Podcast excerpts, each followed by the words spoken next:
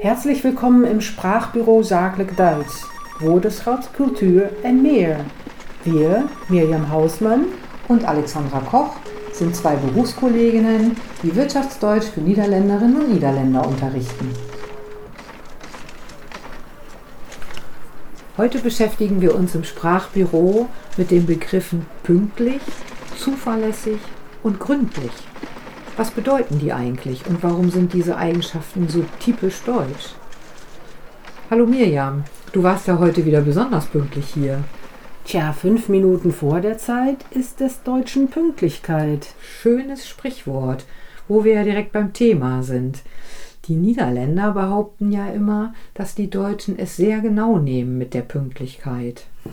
Ja, eigentlich komisch, denn wenn es um vereinbarte Termine geht, also zum Beispiel eine geschäftliche Besprechung, dann sind die Niederländer doch im Allgemeinen auch pünktlich da, oder? Stimmt. Darum müssen wir heute, glaube ich, mal über das Wort reden. Denn scheinbar wird das Wort pünktlich von vielen Niederländern anders interpretiert. Ja, wie denn zum Beispiel? Naja, zum Beispiel, wenn ich etwas besonders genau betrachte oder erkläre in meinen Trainings und dabei sehr präzise bin, dann heißt es manchmal, ja, ja, Sie sind immer sehr pünktlich. Meine Teilnehmenden übersetzen dann, glaube ich, das niederländische Wort punktuell mit pünktlich. Sie meinen aber damit, dass ich besonders gründlich bzw. akkurat bin. Ja, wenn es um das deutsche Wort pünktlich oder die deutsche Pünktlichkeit geht, dann geht es ausschließlich darum, dass man zum Beispiel genau wie abgesprochen zu einem bestimmten Zeitpunkt irgendwo ist oder etwas liefert. Züge sollten pünktlich sein, man kommt zu Terminen pünktlich oder fängt pünktlich an und man liefert pünktlich zu einem vorher vereinbarten Liefertermin. Ja, und wenn man nämlich pünktlich liefert und pünktlich zu Terminen ist, dann ist man auch zuverlässig. Genau, das passt dazu. Jemand, der immer sehr pünktlich ist, ist gleichzeitig auch zuverlässig, zumindest wenn es um seine Pünktlichkeit geht. Es gibt noch so ein schönes deutsches Sprichwort, pünktlich wie die Maurer. Das bedeutet pünktliches Aufhören mit der Arbeit. Den Maurern sagt man nämlich nach, dass sie auf die Sekunde genau die Maurerkelle aus der Hand legen, um den Feierabend nicht zu verpassen. Aha.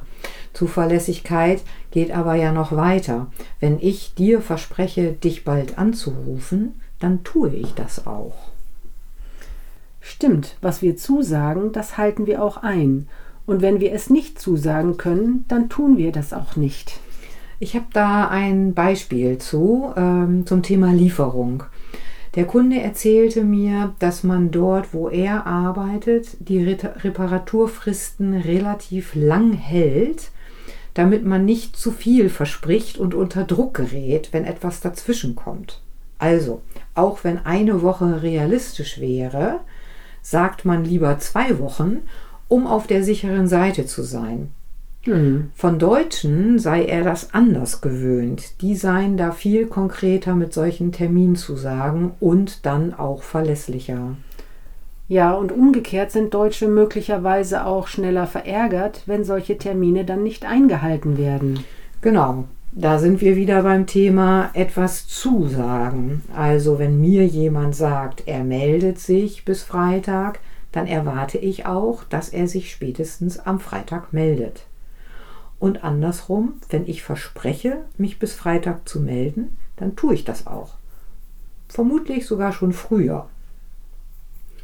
Übrigens, liebe Zuhörerinnen und Zuhörer, möchte ich an dieser Stelle anmerken, dass das Wörtchen bis, also bis Freitag, in solchen Fällen bis einschließlich Freitag bedeutet, also das niederländische tot en met. Mhm. Also am Freitag kann man dann mit einer Antwort rechnen. Mhm. Wenn die Antwort dann am Freitag kommt, ist das tatsächlich pünktlich, aber eben auch zuverlässig, weil ein Versprechen eingehalten wird. Die beiden Wörter haben also schon miteinander zu tun. Richtig. Pünktlich benutzen wir in Bezug auf Zeit, pünktlich liefern, pünktlich verabreden, zum, pünktlich zum Termin kommen und zuverlässig ist jemand, der alles wie versprochen auch einhält und handelt. Mhm. Mit einer gewissen Regelmäßigkeit, immer pünktlich ist, immer gründlich, immer gut vorbereitet und einhält, was er sagt. Zu Beginn hatten wir also gesagt, dass das Wort punktuell gründlich bedeutet. Was hat es denn nun mit der deutschen Gründlichkeit auf sich? Das ist die Eigenschaft, alles erst gut zu prüfen, aber sehr sorgfältig vorzubereiten, bevor man etwas behauptet oder verspricht. Als Synonyme nennt das Wörterbuch Duden Akkuratesse, Exaktheit, Genauigkeit und Gewissenhaftigkeit. Oh ja, das sorgfältig vorbereiten, das kenne ich bei Projektplanungen zum Beispiel. Wir planen ein Projekt, so wie zum Beispiel einen Podcast äh, gestalten. Und ich muss vorher alles genau untersuchen und alle Eventualitäten durchspielen, also Szenarien, die eventuell passieren könnten, inklusive Lösungen. Ähm, und erst wenn alles dann klar ist, dann kann das Projekt gestartet werden. Mhm, sehr gründlich vorbereitet also. Wie zum Beispiel auch bei einer Präsentation. Wenn man etwas präsentiert, sollten alle Behauptungen auch belegt werden können. Man sollte also vorher eine gründliche Recherche gemacht haben. Das ist besonders wichtig für unsere Hörerinnen und Hörer, die ihre Produkte oder ihre Dienstleistungen in Deutschland präsentieren und verkaufen möchten. Mhm. Kleiner Tipp also von uns. Bereiten Sie Ihre Präsentation gut vor und sorgen Sie dafür, dass Sie Ihre Behauptungen und Ihr Datenmaterial unterbauen können. Denn wenn jemand gründlich vorbereitet ist, dann macht er einen professionellen Eindruck und das wiederum weckt Vertrauen. Genau. Ein anderes Beispiel, ähnlich wie deins von der Projektplanung, ist dieses. Deutsche Geschäftspartner brauchen manchmal etwas mehr Zeit, um über eine mögliche Zusammenarbeit nachzudenken, weil sie eben auch da viele mögliche Szenarien vorab durchspielen und besprechen, Lösungsansätze inklusive. Während der Niederländer vermutlich sagt, hört sich gut an, lass uns das einfach ausprobieren. Und wenn unterwegs was Unvorhergesehenes passiert, dann lösen wir es eben dann. Ja, das ist also ganz anders eine ganz andere Herans mhm. Herangehensweise und es ist schon gut, wenn man über die jeweils andere Herangehensweise Bescheid weiß. Dann kann man sich besser darauf einstellen, oder? Hm, auf jeden Fall. Und es geht ja nicht darum, sich zu ändern, sondern voneinander zu profitieren und auch den anderen besser zu verstehen. Wobei wir auch an dieser Stelle unbedingt erwähnen müssen, wie auch schon wir das öfter getan haben, liebe Zuhörerinnen und Zuhörer, dass wir auf gar keinen Fall generalisieren wollen. Ne? Denn je nach Beruf und Funktion gibt es viele verschiedene Beispiele. Mhm. Wir kennen eben auch gegenteilige Beispiele und raten daher immer, äh, seinen Geschäftspartner oder Kunden gut kennenzulernen. Es gibt viele Dinge, die ich in niederländischen Firmen ebenso erlebe wie in deutschen. Ja, also auf der einen Seite möchten wir mit Klischees aufräumen und damit sagen, dass vielleicht nicht alles so streng ist, wie es in Büchern beschrieben wird, und Zeiten ändern sich ja auch. Auf der anderen Seite wollen wir aber versuchen, Sie, liebe Zuhörerinnen und Zuhörer, ein bisschen für dieses Thema zu sensibilisieren, damit Sie sich besser vorbereiten können und das Handeln Ihrer deutschen Gesprächspartnerinnen und Partnern besser verstehen. Ich kann mich nur wiederholen, den Deutschen gibt es sicher genauso wenig, wie es den Niederländer gibt. Mhm. Man muss sogar etwas weiter in der deutschen Geschichte zurückgehen, um zu verstehen, wo solche Eigenschaften wie Pünktlichkeit, Zuverlässigkeit und Gewissenhaftigkeit, also besonders gründlich und genau sein, herkommen. Ich will hier keine Geschichtsstunde geben und empfehle unseren Hörerinnen und Hörern, sich bei Interesse mit dem Preußentum zu beschäftigen. Bis zum Ersten Weltkrieg war Preußen über mehr als 200 Jahre ein großes und mächtiges Königreich, geprägt von Kriegen und Militarismus. Das war so ungefähr 1701 bis 1918. Googeln Sie einfach mal preußische Tugenden, dann finden Sie ganz viel zu unserem Thema. Wie gesagt, da dies alles weit in die Geschichte zurückgeht, kann man sich vielleicht vorstellen, dass solche Eigenschaften, wie wir sie benannt haben, sozusagen im Volksgehen vorhanden sind. Mhm. Bei den Niederländern soll es ja das Handelsgehen sein. Ja.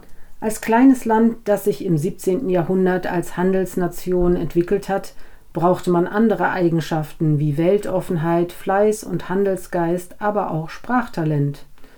Heutzutage spiegelt sich das beim Geschäftemachen wieder, zum Beispiel durch Spontanität und schnelle Entschlussfähigkeit. Guck, und bei Thema Fleiß können die Deutschen dann auch wieder mitreden. Denn, Sprichwort, ohne Fleiß kein Preis. Mhm. Da haben wir tatsächlich eine konkrete Gemeinsamkeit gefunden. Was können wir denn jetzt unseren Zuhörerinnen und Hörern als Tipp mitgeben? Naja, vielleicht abhängig von den Kontakten, die sie so haben, Mhm. dass sie erst einmal überlegen, ob sie auch von bestimmten Eigenschaften profitieren können. Mhm. Wenn Sie zum Beispiel ein gemeinsames deutsch-niederländisches Projekt starten wollen, dann nutzen Sie die gründliche Vorarbeit Ihrer deutschen Partner und berücksichtigen Sie das in der Zeitplanung. Drängen Sie nicht zur schnellen Umsetzung und wundern Sie sich nicht, wenn es auf deutscher Seite etwas länger dauert, bis Entscheidungen getroffen werden.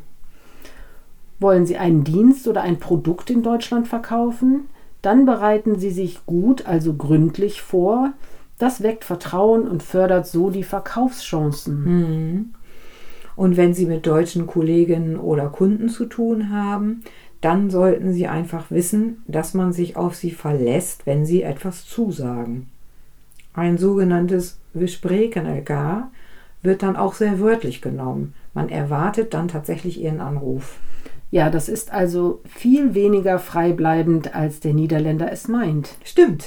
Und damit können wir unsere heutige Folge sehr schön abrunden, denn Sie können ganz sicher sein, dass wir uns bald wieder auf diesem Kanal melden werden. Versprochen. Ja, versprochen. Wenn Ihnen diese Folge gefallen hat, dann freuen Sie sich auf die nächste und abonnieren Sie doch einfach unseren Kanal. Und wenn Sie Themenwünsche haben, über die wir sprechen sollten, mailen Sie uns einfach. Alle Kontaktdaten stehen in der Podcast-Beschreibung. Bis bald im Sprachbüro. Servus, tschüss und auf Wiederhören. Ihre Mirjam Hausmann. und Alexandra Koch.